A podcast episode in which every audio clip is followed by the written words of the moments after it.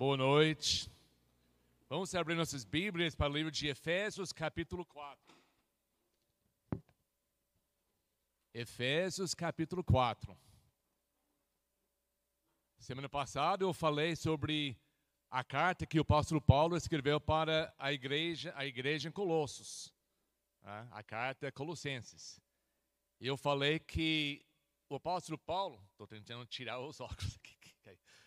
O apóstolo Paulo, ele nunca visitou, não conheceu face a face os membros dessa igreja. Mas é outra história com a igreja em Éfeso. Pode marcar na sua Bíblia, no livro de Éfeso, se a sua Bíblia não já dá essa referência, mas no livro de Atos, em capítulo 19 e 20, fala sobre a terceira viagem missionária do apóstolo Paulo, onde ele vai na cidade de Éfeso, tudo o que aconteceu lá com ele, e ele ficou 18 meses com eles, então ele conheceu muito bem essa igreja.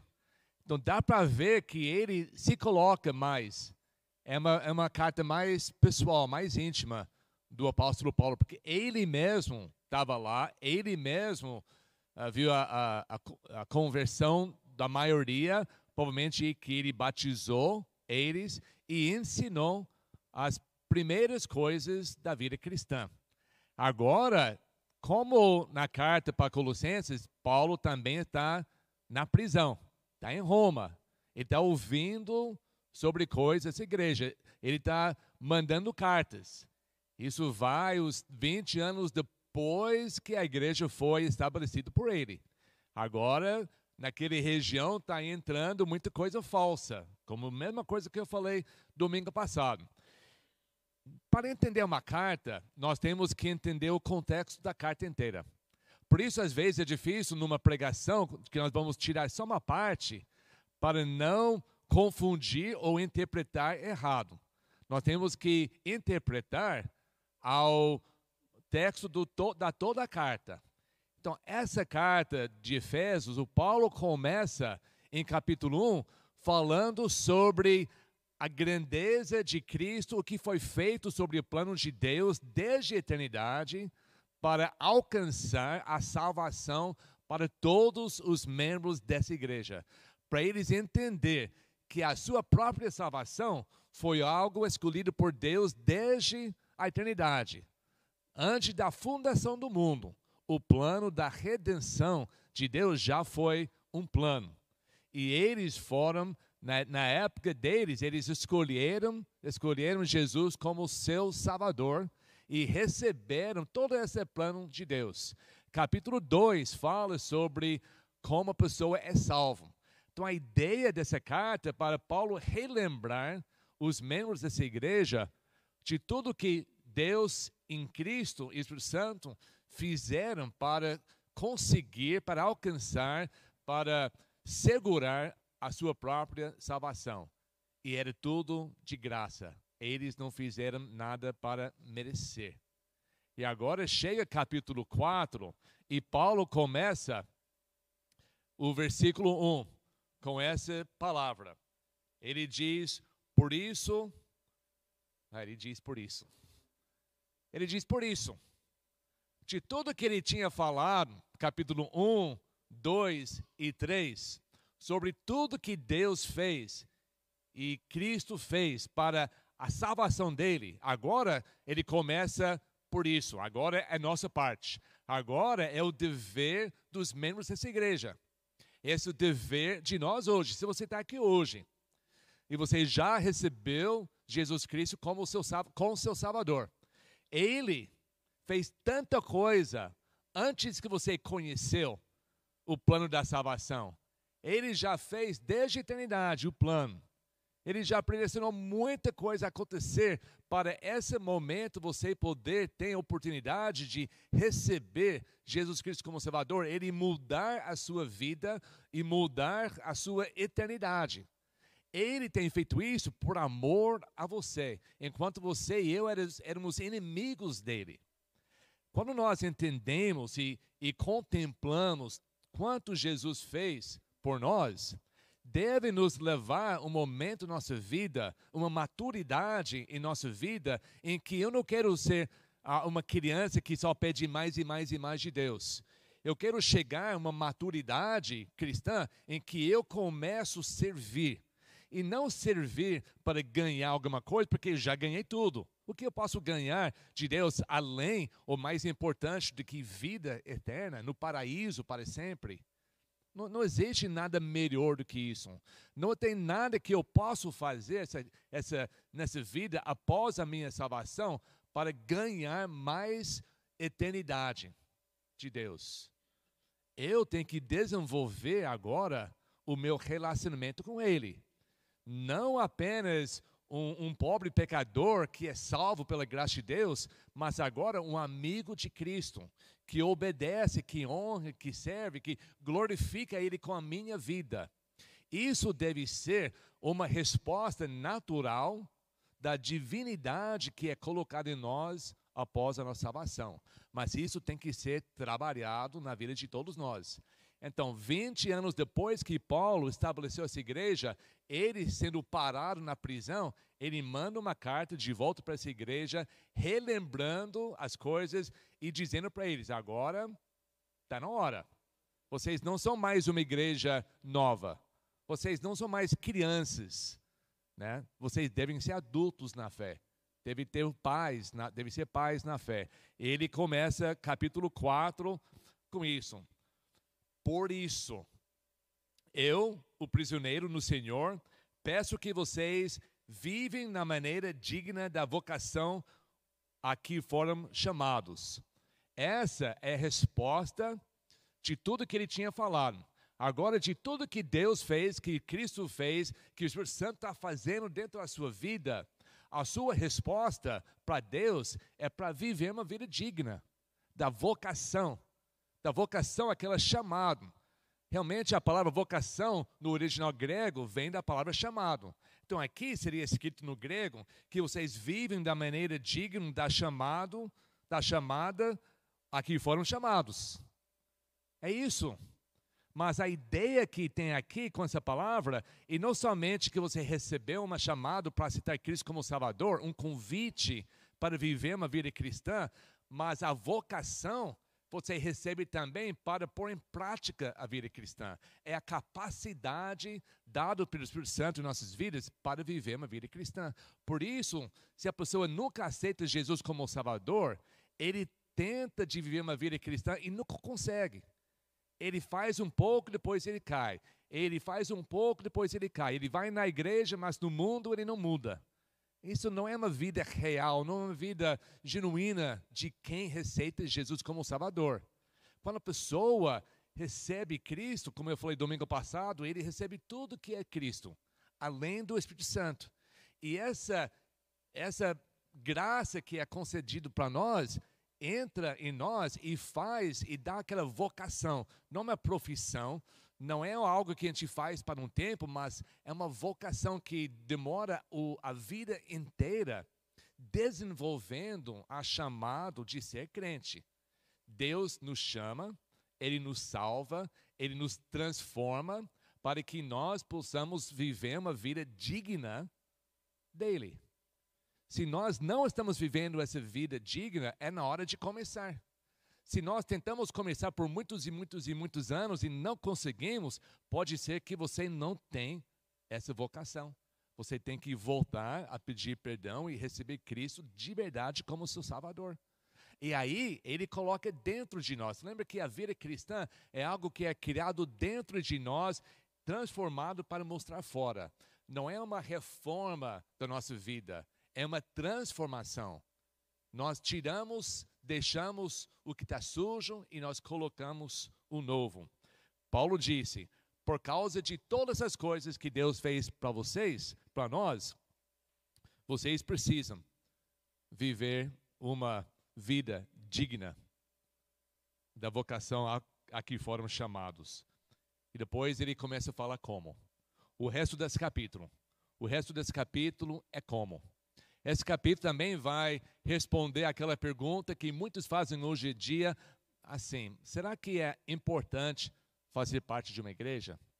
Eu não posso somente ler a minha Bíblia, assistir os cultos na televisão e eu e Deus nós somos assim, Ele me conhece, eu conheço Ele. Eu não preciso daquele compromisso de ir todos os domingos na igreja, fazer parte, uh, ter essa comunhão com a igreja. Eu não, eu não preciso isso. Eu, eu consigo fazer tudo que eu preciso fazer por Deus sem essa igreja. Então, essa mensagem do apóstolo Paulo, o que nós vamos ler hoje à noite, em Efésios capítulo 4, vai responder a essa pergunta, se é possível ou não. Então ele começa, de novo, versículo 1: Por isso eu, prisioneiro do Senhor, peço que vocês vivem de maneira digna da vocação a que foram chamados. Como? Versículos 2 a 6. Com toda a humildade, humildade e mansidão. Eu vou, eu vou ler devagar para pensar em cada coisa. Que hoje a Bíblia que vai nos ensinar. Eu vou estou aqui, meu papel hoje é só para não atrapalhar o que Deus quer falar conosco. Como nós vamos atingir uma vida digna? Tem que começar com toda a humildade e mansidão, com longanimidade, que é paciência sobre uh, sofrimento, longanimidade, suportando uns aos outros em amor. Esses uns aos outros são quem? São vocês e eu. Nós temos que suportar. E essa palavra suportar não é aquela ideia, eu tenho que suportar, eles são chatos, eu tenho que suportar. Não, suportar dá a ideia de uma mão francesa.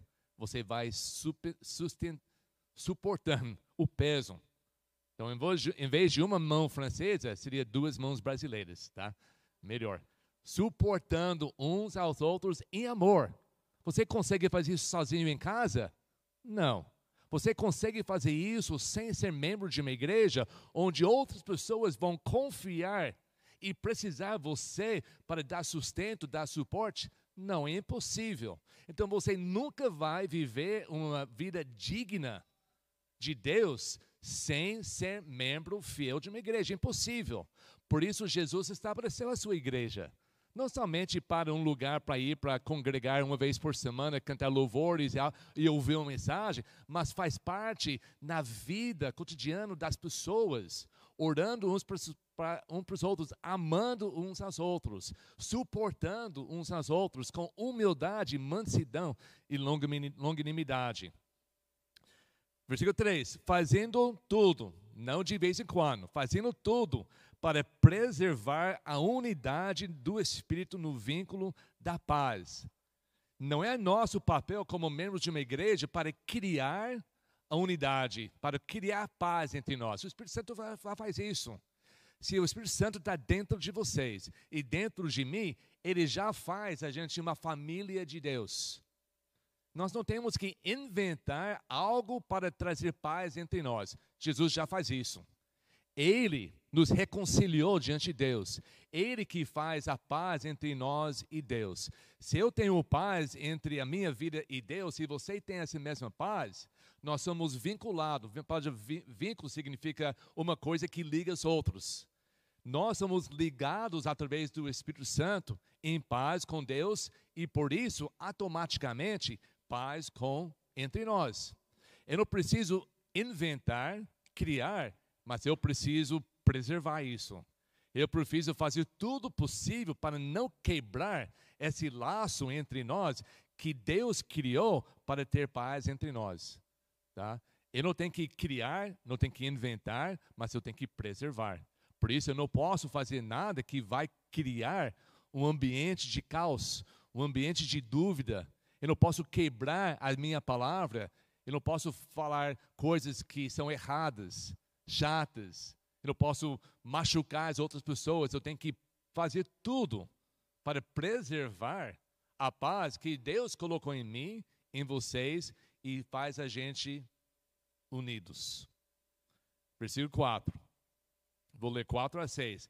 Há somente um corpo e um só espírito, como também é uma só esperança para a qual vocês foram chamados Há um só Senhor, uma fé, um só batismo, um só Deus e Pai de todos, o qual é sobre todos, age por meio de todos e está em todos. Nós formamos aqui, a Igreja Batista Novo Tempo, nós formamos um corpo de Cristo. E aqui dentro é um só corpo. Não tem um corpo de líderes, um corpo de funcionários, um corpo de membros que têm dons, outro corpo de membros que não têm dons, não tem, não tem uma separação entre nós. É um só corpo.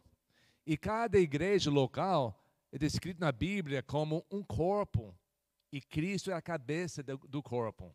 E nós, como um corpo, nós trabalhamos juntos para o corpo funcionar. Nós somos membros do mesmo corpo. Lembra que é uma carta aqui, o endereço dessa carta é, é para a igreja em Éfeso, para os membros, os santos membros na igreja local em Éfeso. Eles não podem criar uma unidade da fé com outras pessoas, outras igrejas em outros lugares que eles não conhecem. Eles só podem preservar a unidade da fé do Espírito Santo em paz entre si. O nosso papel é para manter isso entre nós. E a maneira que nós fazemos isso é para ter a mesma crença nos princípios fundamentais da palavra de Deus. A mesma crença, a mesma esperança, o mesmo Senhor, o mesmo batismo, o mesmo chamado, o mesmo fé, o mesmo Deus e Pai. E Ele trabalha e age em todos nós igualmente. É isso que traz unidade. Não podemos ter várias crenças, várias ideias sobre Deus. Nós temos que ter todos a mesma mente em Cristo e assim somos unidos. O alvo do apóstolo Paulo é para essa igreja em Éfeso. Talvez ele ouviu certos problemas depois de 20 anos. E a, o desejo dele é para eles entender que para ter a união da fé, eles têm que ter a mesma crença. Por isso, nossa igreja, antes de pessoa ser membro da igreja, nós conversamos, mostramos todas as doutrinas, toda a nossa crença, fala sobre seu batismo, sobre a sua salvação, sobre que acha que é Deus, para fazendo tudo que quando você entra como membro da igreja, você já entra trazendo uma união conosco e não, não uma, uma, uma diferença na doutrina. E isso é importante para preservar a paz entre nós e para viver uma vida digna do Senhor. Agora, versículo 7.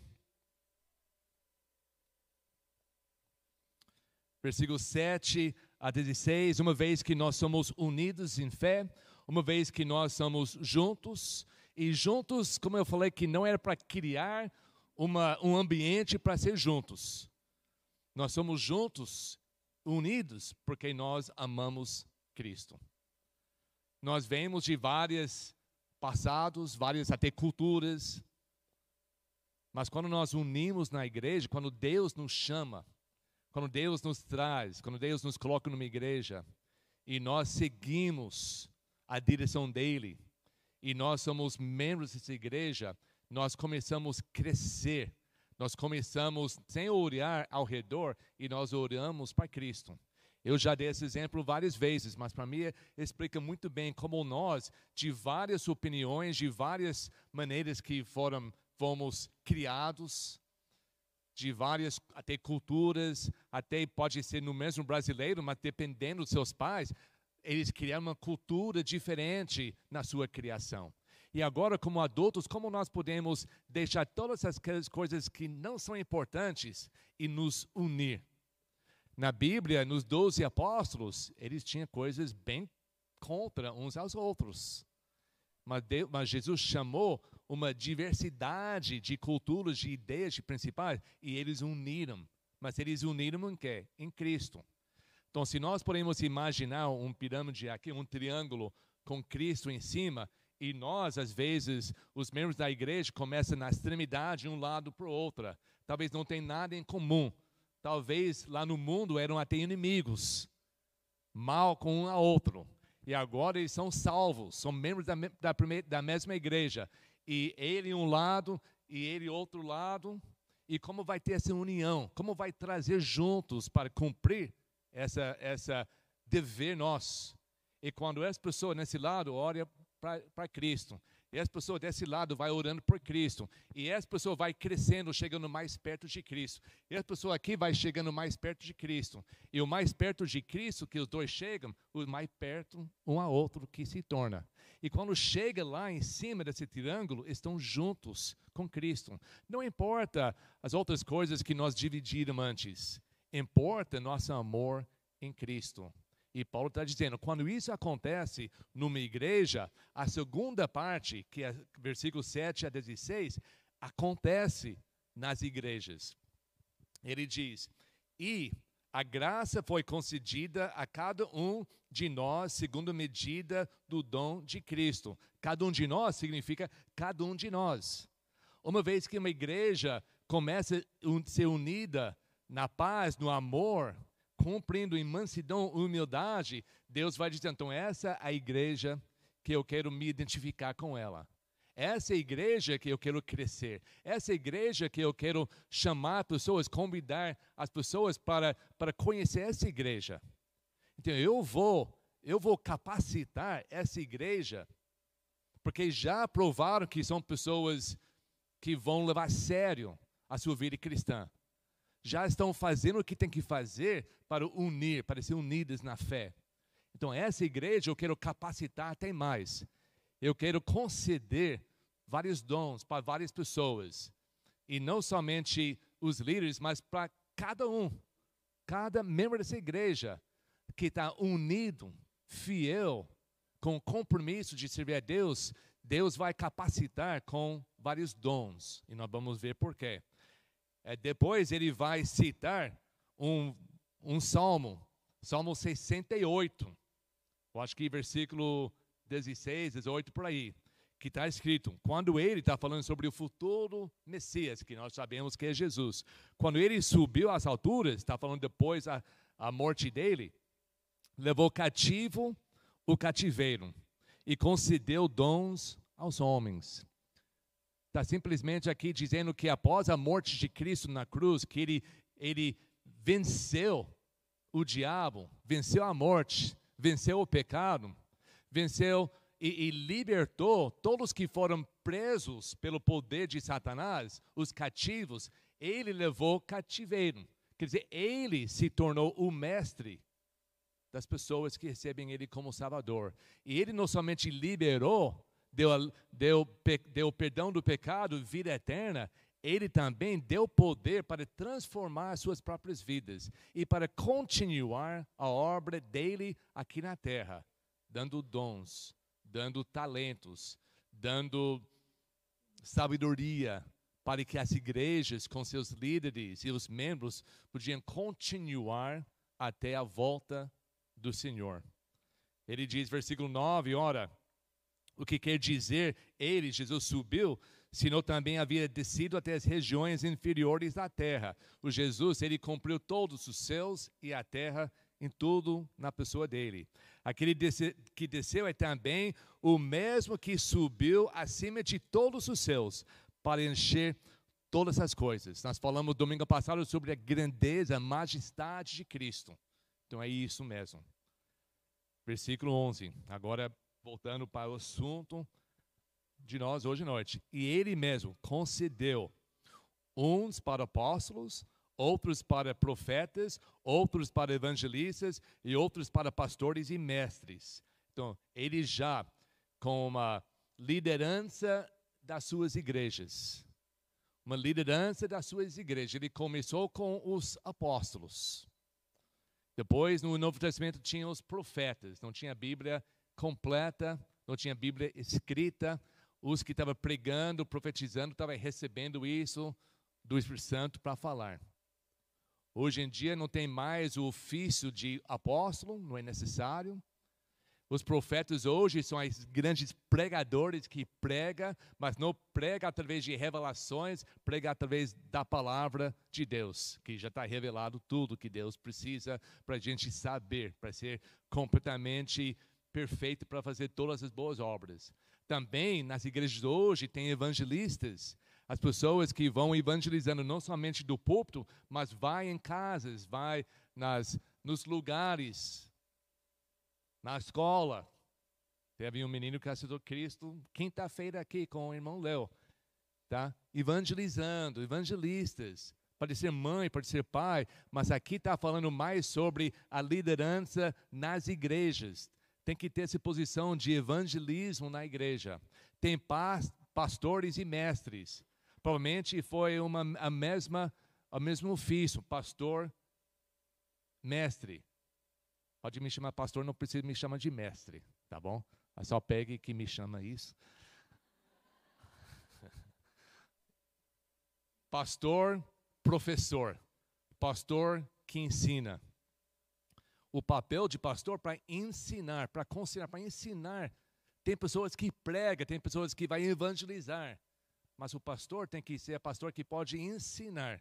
Essa tem que ser nas igrejas. E quem faz isso é um chamado especial de Deus para cumprir isso mas não só para cumprir, para fazer. Tudo que Deus faz tem uma razão, tá? E não é só para destacar certas pessoas da igreja. Ele continua. Versículo 11. Ele mesmo, Jesus concedeu uns para apóstolos, outros para profetas, outros para evangelistas, outros para pastores e mestres, com vistas ao aperfeiçoamento dos santos ou dos membros dessas igrejas para o desempenho do seu serviço para a edificação do corpo de Cristo. Vou parar aqui porque essa todo esse versículo é uma sentença só, não tem não tem ponto final aqui. Depois eu quero ler tudo junto, mas tanta coisa aqui. Então, ele vai chamar dentro das igrejas, uma igreja unida, vai começar separando os líderes chamados por Deus para cumprir o papel de ensinar os membros da igreja. Não para ensinar, só para ensinar, só para saber das coisas, mas para eles fazer a obra do Senhor. Quem faz toda a obra do Senhor são os membros da igreja. Ah, mas nós queremos que nossos líderes façam tudo. Isso não é. Os líderes ensinam e os membros fazem. Isso é um desejo de Deus. Essa é uma, como uma igreja funciona. Os líderes são chamados, separados para ter mais tempo para estudar, para orar, para ensinar. O povo vai receber esse ensino, eles vão modificando as suas vidas, colocando em prática, e eles vão fazendo as obras da igreja eles vão cumprindo a missão de Cristo aqui na terra. Isso já está acontecendo muito aqui em nossa igreja. Se você não está participando disso, ou na liderança ensinando, ou como membro fazendo o trabalho, você está perdendo uma grande parte da sua vida cristã. Vamos voltar aqui. Os pastores, mestres com vistas de aperfeiçoamento aos santos, dos santos, ensinando, preenchendo todos o que os membros da igreja não estão sabendo, para o desempenho do seu serviço. Continua, não tem ponto final aqui. Para a edificação do corpo de Cristo, que é essa igreja, até que todos, não é, alguns, cheguemos à unidade da fé e do pleno conhecimento do Filho de Deus, continua, ao estado de pessoa madura, à medida da plenitude, à medida da estatura da plenitude de Cristo, para que não mais sejamos como crianças arrastados pelas ondas e levados de um lado para o outro por qualquer vento de doutrina, pela antimanhã, artimanhã das pessoas, pela astúcia com que induzem ao erro. Ponto final muita coisa. Então, o papel que Deus faz, o dom para dar o líderes é para ensinar para aperfeiçoamento, aperfeiçoamento dos membros da igreja, para que esses membros da igreja, a maioria, vão fazer a obra do Senhor, ensinando, ajudando, fazendo tudo para que todos os membros da igreja cheguem à maturidade cristã, tenham pleno conhecimento do Senhor, não serão enganados pelas essas filosofias vãs desse mundo e vão servindo um a outra e o mundo ao nosso redor. E isso é a função de uma igreja. Isso envolve todos os membros da igreja. É tão importante que todos nós entendemos isso, porque sem isso nós nunca vamos atingir o mandamento que Paulo dá no primeiro versículo. Vocês precisam viver uma vida digna. E como fazer isso? Como um membro da igreja, aperfeiçoando tudo que você nem sabia, nem nunca colocou em prática, e seria impossível fazer isso sozinho em casa. Impossível. Como você vai cumprir isso? Nunca. A única maneira que vai cumprir o papel a sua vocação, o seu chamado por Deus para ser um cristão era para cumprir isso dentro de uma igreja. Ele termina essa primeira parte, mas seguindo a versículo 15, mas seguindo a verdade em amor, sempre em amor, nunca com pressão, nunca chutando a pessoa para fazer, sempre em amor. Mas seguindo a verdade em amor, cresçamos em tudo naquele que é a cabeça, Cristo. De quem todo o corpo, está falando de cada membro, é, faz parte do corpo único. Cada, de todo o corpo, bem ajustado e consolidado, pelo auxílio de todas as juntas, segundo a justa cooperação de cada parte. Efetua o seu próprio crescimento para edificação de si mesmo e amor. Nós, eu, você, tem que continuar com o nosso próprio crescimento, para que quando nós somos juntos, nós trabalhamos em harmonia, bem justo, bem ajustado. Até as juntas, que é juntas? Sabe que quando você é jovem, você não sabe o que é junta né? Que é junta. Agora, com minha idade, vocês sabem. Se levanta de manhã, coloca os pés no chão e começa, ai, e pega, o que aconteceu? As minhas juntas, tudo dói, todas as juntas. Agora você compra remédio para as juntas, você não sabe o que é, mas sabe que dói. Juntas são aquelas partes no seu corpo que liga uma parte para outra e deixa tudo fluir, para não sentir dor para não prejudicar o movimento do corpo. Nas igrejas tem juntas. Tem pessoas que não são visíveis, que a maioria nem sabe que existe, mas vocês estão orando, ensinando, aconselhando. Quem está aqui limpando um dia que ninguém aparece, você não vê a pessoa, mas você chega, ah, está tudo limpo. Tem pessoas que nem, nem notam isso, mas nota quando está suja, quando está suja. Quem colocou essas cortinas, quem arrumou a corda para a cortina abrir e fechar, não sei, aconteceu. A irmão junto que fez isso. São as juntas. São as pessoas que estão na, atrás das cenas, trabalhando para que a igreja inteira funcione. Isso é tão importante. As partes invis, invisíveis aos olhos da maioria da congregação, mas que trabalham juntos. Porque quando não trabalha, quando começa de, de sair, de, de ser bem justo, o corpo dói, prejudica. Tem que ir no médico, tem que comprar remédio, tem que fazer aquela massagem todo dia para ser bem ajustado. Então não acha se você não tem um papel de líder papel de pastor, ao que fica na frente cantando, que você não é importante. O que faz o corpo funcionar sem sentir são as pessoas que trabalham e fazem as coisas que ninguém vê. É muito importante esse papel em nossa igreja. E assim todo mundo trabalha. Mas somente, como termina aqui, efetua o seu próprio crescimento, para a edificação de si mesmo em amor.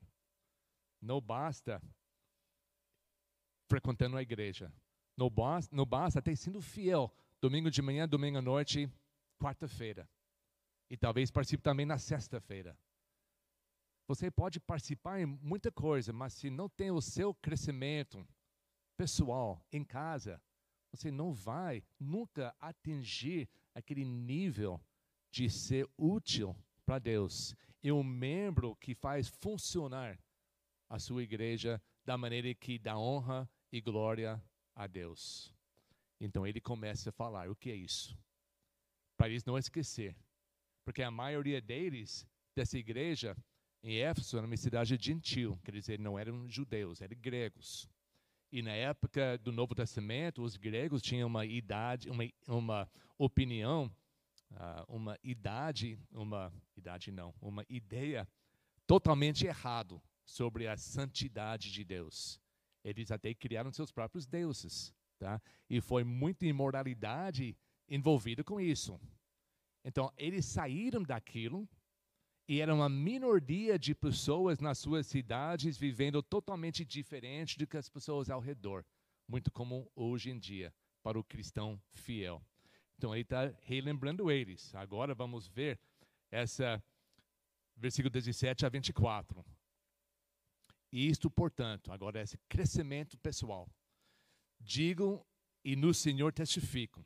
Não vivem mais como os gentios, os gregos, os descrentes que vivem na vaidade de seus próprios pensamentos, tendo o seu, eles, entendimento obscurecido, separados da vida de Deus, que Deus concede, por causa da ignorância em que vivem, pela dureza do seu coração, tendo se tornado insensíveis, eles se entregaram à libertinagem para de forma desenfreada, cometer todo tipo de impureza. Eles não têm limite. Nós não nós entendemos que a pessoa do mundo é isso. Nós nunca podemos exigir uma pessoa do mundo viver uma vida cristã. Não seria genuíno, não seria real, seria uma, uma falsidade.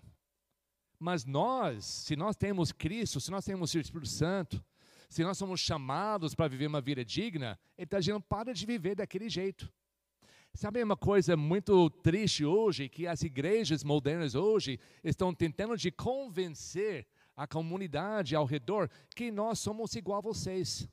Vem nos visitar. Nós somos, nós temos, nós vestimos igual, cantamos igual, falamos daquele jeito. Nós somos igual a vocês. Vocês, vocês vão sentir em casa se vêm nos visitar. O Paulo está dizendo não é isso. Não seja igual a eles. Quando a pessoa vem nos visitar, uma igreja tem que sentir que não está em casa, porque em casa está totalmente errado.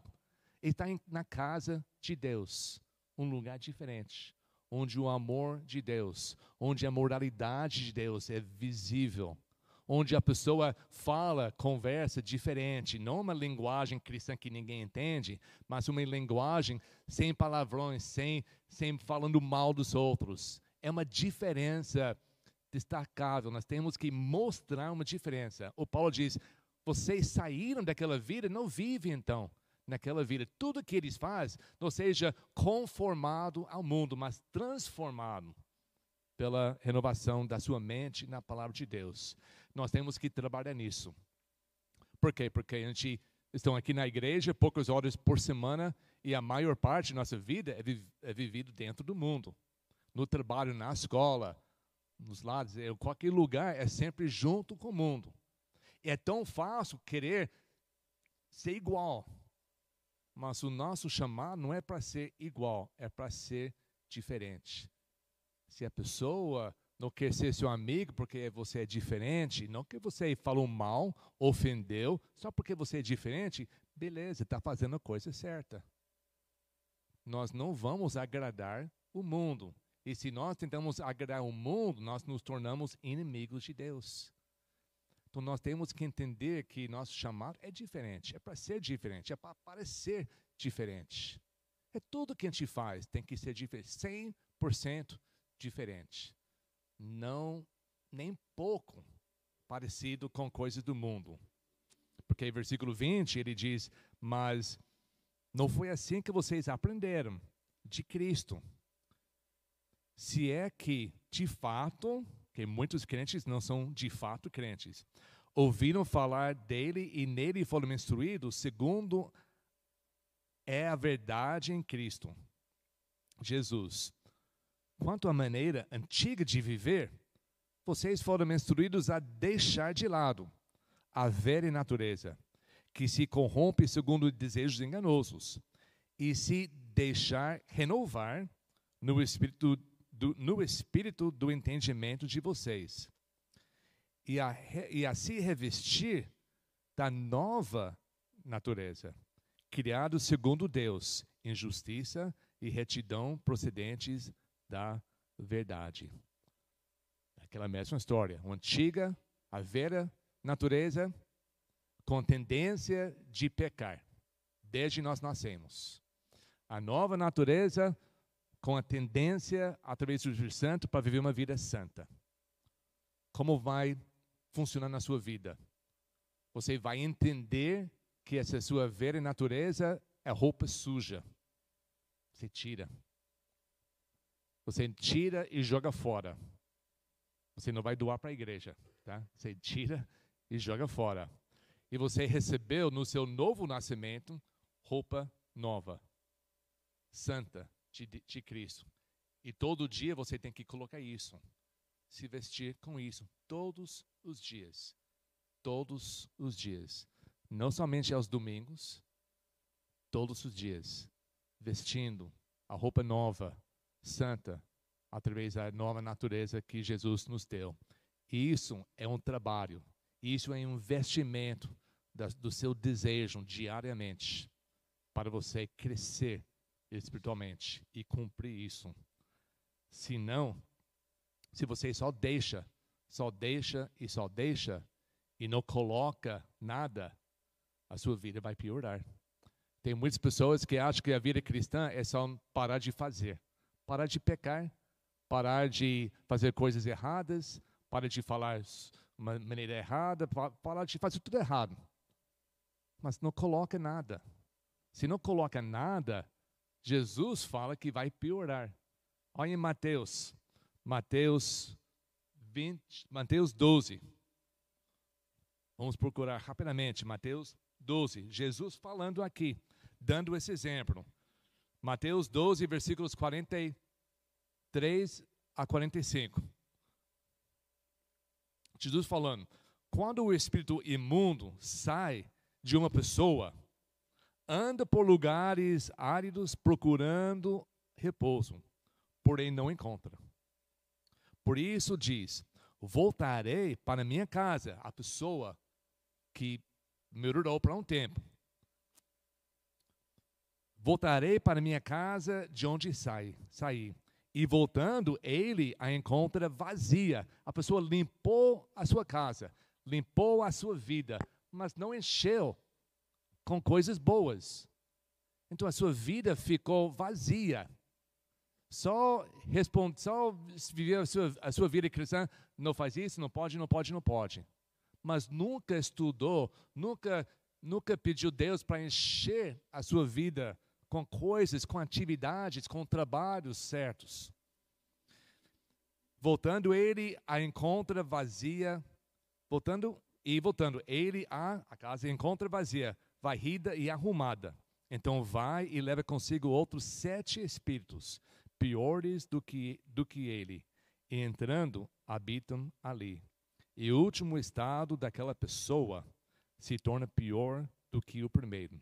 Assim também acontecerá a essa geração perversa. A vida cristã não é só parar, deixar, não pecar. A vida cristã é começar fazendo coisas por Deus. Nós somos libertos para servir a Deus. E eu servindo a Deus, enchendo a minha vida com coisas corretas, não vai ter espaço para as coisas ruins. Se nós cumprimos, se nós andamos no Espírito, nós não vamos cumprir os desejos da carne. E isso é uma promessa, isso é um fato da Bíblia. Então nós temos que ter esse motivo na nossa vida. Não somente o que não posso fazer.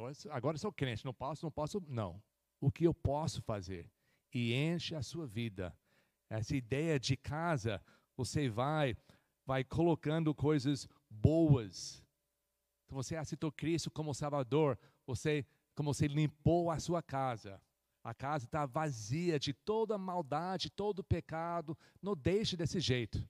Que com o tempo as coisas vão voltando, a sua vida vai voltar do jeito que era. De uma vez que você aceita Cristo como Salvador, comece a encher a sua casa com coisas boas. Compra aquela sofá bonita, aquela cadeira de papai, né? Compra aquilo. O, a geladeira frost free. Enche com comida saudável. Compra aquela, aquela fogão de seis bocas.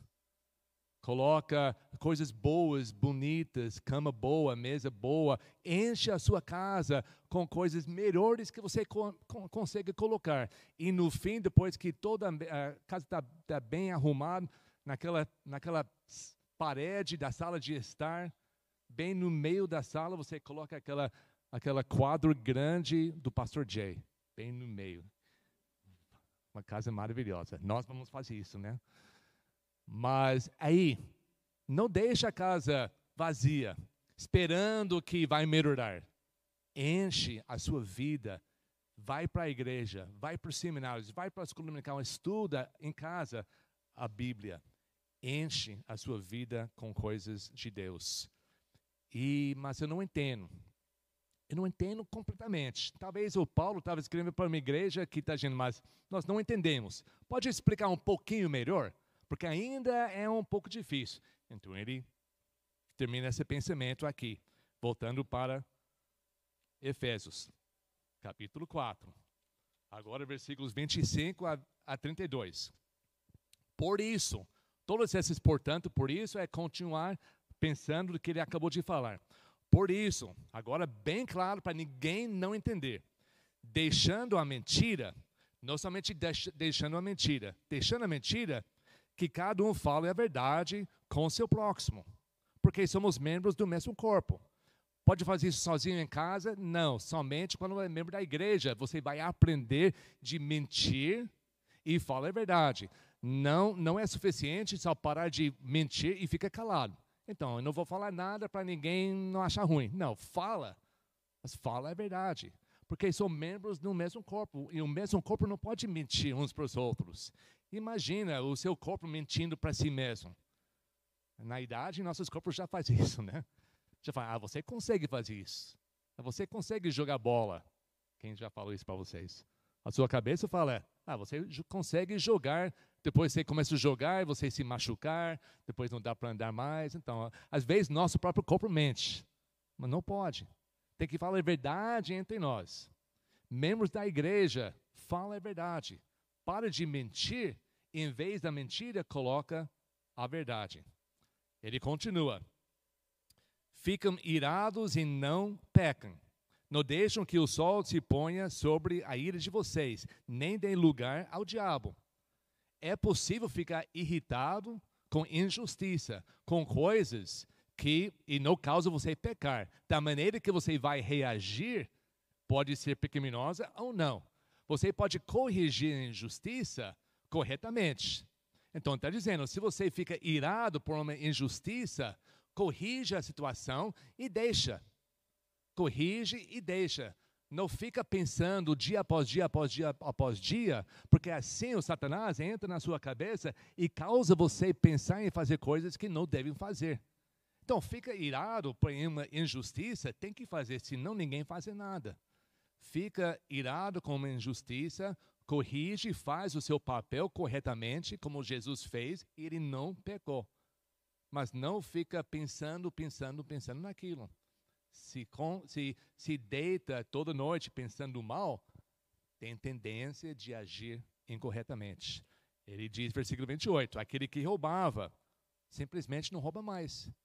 Mas não é que para de roubar esperando outra oportunidade de roubar, pare de roubar e, pelo contrário, trabalhe, fazendo com as próprias mãos o que é bom, para que tenha o que repartir com o necessitado. Agora você para de roubar das pessoas e você trabalha, muda completamente a direção da sua vida e você não somente trabalha para si mesmo, mas você trabalha para ganhar, para cumprir as suas necessidades e ter mais para ajudar os outros. Agora, ao invés de tirando dos outros, você está dando para os outros. E isso é uma transformação.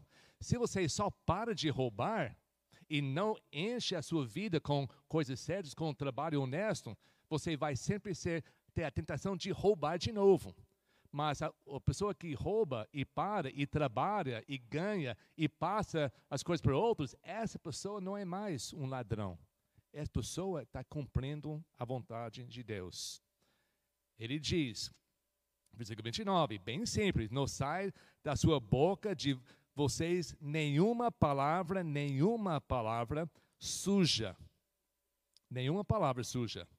Mas unicamente a que for boa para edificação, conforme a necessidade, e assim transmita graça aos que ouvem. A nossa boca pode destruir pessoas. Vamos cuidar, vamos deixar o Espírito Santo controlar a nossa língua e vamos tomar muito cuidado com o que nós falamos. Não deve entre nós palavras sujas sair da nossa boca e fala quando é necessário falar para edificar os outros irmãos da igreja. Ele continua. Versículo 30. E não entristecem o Espírito Santo de Deus, no qual vocês foram selados para o dia da redenção. O Espírito Santo nos marcou.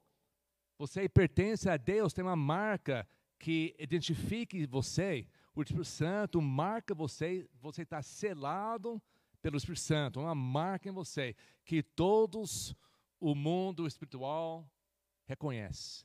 Por isso, o crente verdadeiro pode ser atacado pelos demônios, por Satanás, porque eles reconhecem quem você é. Você é marcado pelo Espírito Santo, que você pertence a Ele. Então, não causa o Espírito Santo ficar triste por ser identificado com você. Não seja, não deixe o Espírito Santo ser aquela mãe que fica envergonhado por causa da sua criança. Quando criança começa a fazer toda aquela bagunça, toda coisa errada, e alguém chama a atenção da sua criança e fala: ah, essa não é a minha criança. Não conhece essa criança. Fica triste. Quando nós, que somos da família de Deus, e nós começamos a fazer coisas erradas, o Espírito Santo que identifique conosco, somos selados, marcados por Ele, ele começa a se sentir triste. A gente causa tristeza para o Espírito Santo. Quando? Ele diz aqui: que não haja no meio de vocês qualquer amargura, indignação, ira, gritaria e blasfêmia, bem como qualquer maldade. Isso causa a tristeza do Espírito Santo, porque ele identifique conosco. Ele termina aqui: pelo contrário, sempre contrário.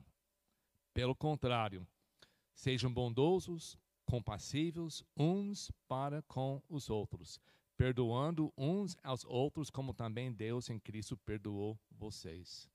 Pode fazer isso sozinho em casa? Impossível.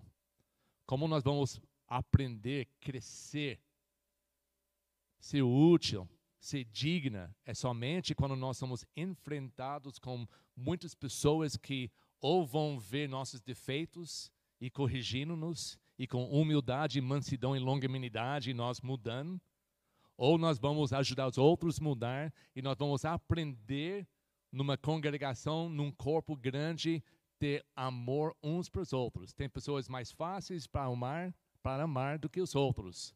Mas numa congregação nós vamos aprender a amar igualmente todos os membros da igreja. Nisso é impossível fazer sozinho. Por isso, Jesus estabeleceu a sua igreja. Por isso, ele colocou líderes para ensinar dessas coisas. E por isso, ele enche a igreja com pessoas novas e membros para aprender pôr em prática e fazer o serviço, o trabalho da igreja. E todo mundo trabalhando em harmonia. É isso, é uma igreja. É isso o nosso sonho, porque é o sonho de Deus. É isso que Deus tem nos abençoado aqui para pôr em prática. Isso já está funcionando aqui nossa igreja. É 100%, infelizmente não. Mas essa depende em cada membro. Você não me deve nada, deve nada. Eu não chamei você, eu não morri na cruz para você, não salvei você, eu não coloquei o meu Espírito Santo dentro de você. Mas Jesus fez. Ele fez tudo isso Você deve a Ele. Você deve a sua vida a Ele.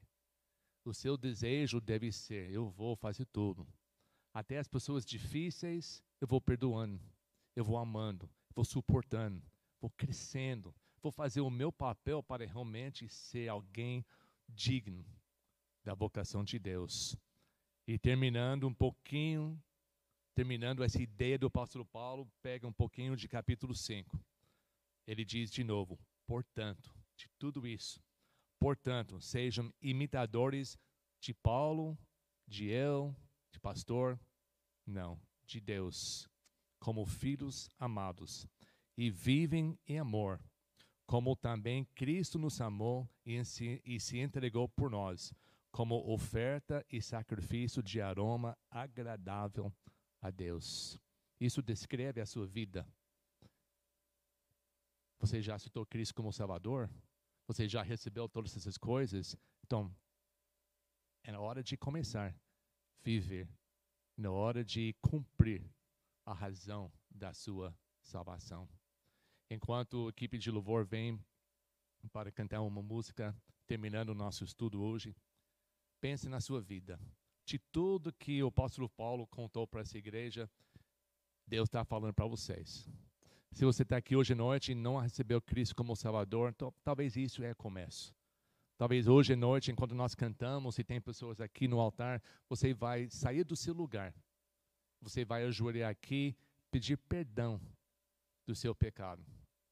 Entender que Jesus te ama, morreu na cruz para te salvar e esse é lugar que ajoelhado você pode receber Ele como seu Salvador. Se você já fez isso, já está no momento. Chega de ser criança, chega de, de só ir na igreja para receber. Comece a servir. Comece a pôr em prática a sua vida cristã. Se você quer saber como ser membro da igreja, converse comigo depois. Tem muitos que Deus está enviando para a nossa igreja para fazer parte aqui para que nós podemos cumprir isso. Ver o que Deus quer. A gente já sabe. A gente já sabe o plano. Mas tem que ver na sua vida particular o que é, que parte, que função, que dom que Ele está passando para você. Se não sabe, comece a procurar. Eu não posso dizer para você. Não é eu que concede os dons, é Ele.